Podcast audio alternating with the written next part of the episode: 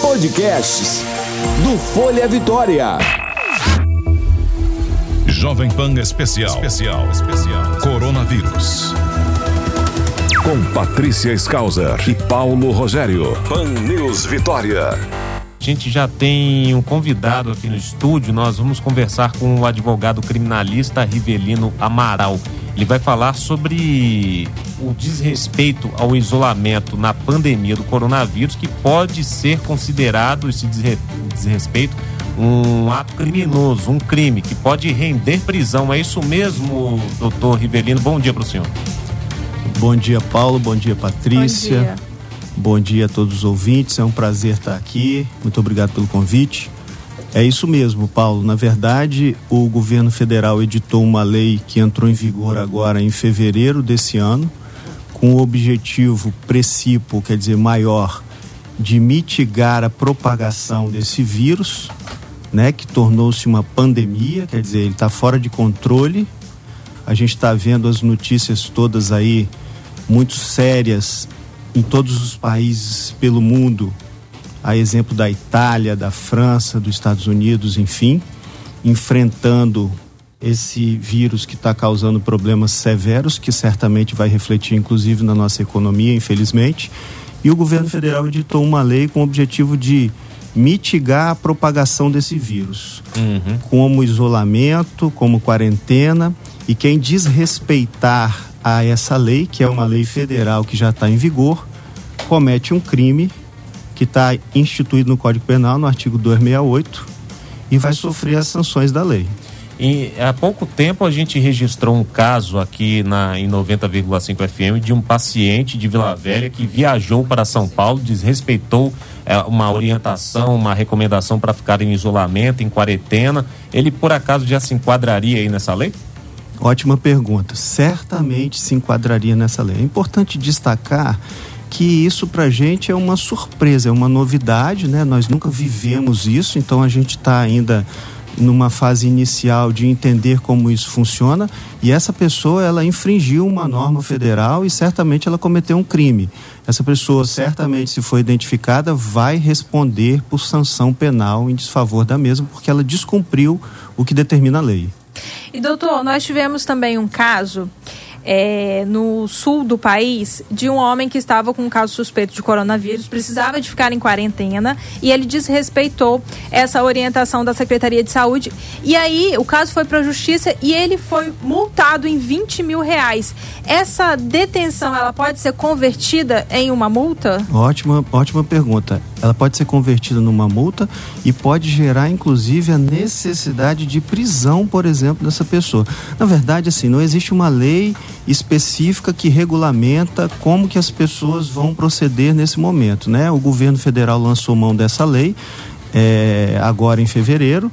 É, a gente está ainda entendendo como ela vai funcionar, mas quem descumpre a lei descumpre o, o Código Penal. O artigo 268 fala assim: infringir determinação do poder público destinada a impedir introdução ou propagação de doença contagiosa. Isso já está escrito, Paulo, no nosso Código Penal desde 1940, então não é uma inovação. O Código Penal já previa isso e essa lei entra para regulamentar essas possibilidades. Então, quem descumpre a lei comete um crime à luz do que fala o Código Penal. Em casos excepcionais, se me permitir, pode haver inclusive a restrição do direito de ir e vir dessa pessoa. Ou seja, a gente leva em consideração nesse momento o poder é, do Estado e o direito individual e o direito coletivo. Sim. Por certo, Apesar... o direito coletivo sempre tem que prevalecer. Apesar de estar na Constituição Federal o, o direito de ir e vir da pessoa. Ótima pergunta. Porque me veio Isso uma aí. outra dúvida. Perfeito. Não seria inconstitucional, digamos assim? Não vai contra o que está previsto na Carta Magna? Ótima pergunta. Então, a resposta para isso é assim: se nós temos uma pandemia, nós temos que proteger a sociedade toda, mesmo que em detrimento, em prejuízo de uma única pessoa. Hum. Então, a Constituição Federal ela protege nosso, os nossos direitos, inclusive o direito de ir e vir. Ocorre, todavia, que a gente precisa proteger a sociedade toda. Então, a gente vai limitar esse direito de ir e vir, eventualmente, de uma pessoa em benefício de proteger a toda a sociedade. Então, é, é um, um, uma discussão de direito individual e direito coletivo. E, como eu já disse, o direito coletivo sempre vai prevalecer. Eu lembro a você, ouvinte, que nós estamos conversando com o Rivelino Amaral, ele é advogado criminalista. Nosso assunto aqui na conversa é desrespeitar o isolamento na pandemia do coronavírus. É crime e pode render prisão. Patrícia. Doutor, com relação agora ao outro lado da situação, né? É, nós temos pessoas com suspeita é, do coronavírus, que isso, alguns casos são descartados, e aí nós temos as pessoas que trabalham, né? é, essa pessoa ela pode ser penalizada no trabalho porque ela está em casa ali em quarentena, mas ela não tem o vírus, ela não vai ter esse atestado de que ela teve coronavírus, né? Como é que essa pessoa faz para não ter problemas no trabalho? Exato. Então, na verdade, o que, o que se leva em consideração, Patrícia, é se essa pessoa sabia que ela era portadora do vírus, e mesmo assim ela colocou em risco a vida de outras pessoas, porque nós estamos falando em risco de vida, né? A gente não está falando de uma gripe, a gente está falando em risco de vida. Esse, esse, essa, esse vírus tem tirado a vida de muita gente aí pelo mundo afora. Então é, é isso aí, é, é analisar e não é fácil, por certo, é, se essa pessoa tinha conhecimento e mesmo assim ela descumpriu, como por exemplo esses exemplos que nós demos anteriormente, da pessoa saber e mesmo assim ela se deslocou de um estado para o outro, enfim. Então as pessoas que estão trabalhando, que estão indo para o trabalho trabalho e que não têm conhecimento, que não sabem que estão, que, que, que, que contraíram esse vírus, por certo não vão ser punidos pelo Estado. O Estado certamente faz uma análise de todas as circunstâncias. Então, quer dizer, a pessoa que não tem conhecimento, por certo, não vai ser punida nem tampouco penalizada. Uhum. E com relação ao trabalho, quem precisa de ficar de quarentena e aí ela não vai conseguir ir para o trabalho, mas ela está só com caso suspeito.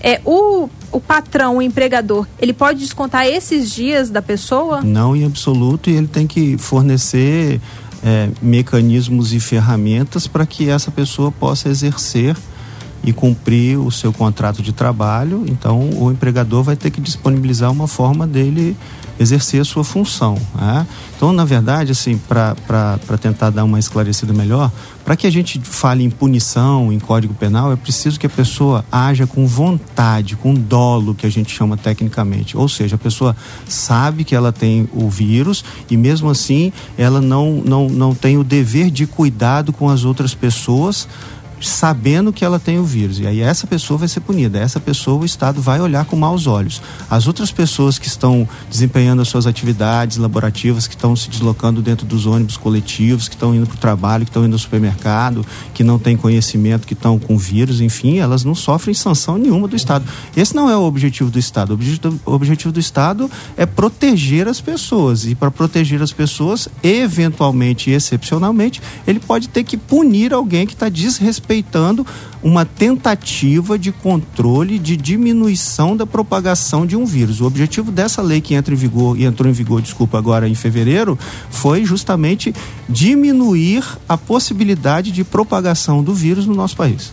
Em algum momento o senhor entende ou não que haveria houve uma pressa é, demasiada na regulamentação dessa lei, por acaso? Não, eu acho que essa lei ela vem em boa hora, ela uhum. chega num momento oportuno. É, e, e, o objetivo da lei é, resta muito claro da, da, simples leitura, que é proteger aos todos os cidadãos brasileiros. Então, é uma lei que precisou entrar em vigor imediatamente. Acho que o governo federal tem os seus méritos quanto a isso. A lei foi aprovada, já está em vigor. O Código Penal, por certo, para punir quem descumpre a lei, já está também em vigor desde 1940. Então, acho que a lei chega no momento oportuno e com o objetivo de proteger a todo cidadão brasileiro. Doutor Rivelino, eu agradeço a participação do senhor aqui na Pan News. Já convido o senhor para futuramente voltar para conversar conosco. Pode ser por conta do coronavírus novamente, porque a gente não sabe quanto tempo que vai durar essa pandemia, mas também para outros assuntos. Eu que agradeço o convite, estou sempre à disposição. Crítica grave, perigosa. Falar de uma situação tão crítica, grave, perigosa que a gente está vivendo. Muito obrigado pelo convite. Bom dia a todos. Jovem Pan. Informação é o melhor remédio contra o coronavírus. 90.5 Pan News Vitória.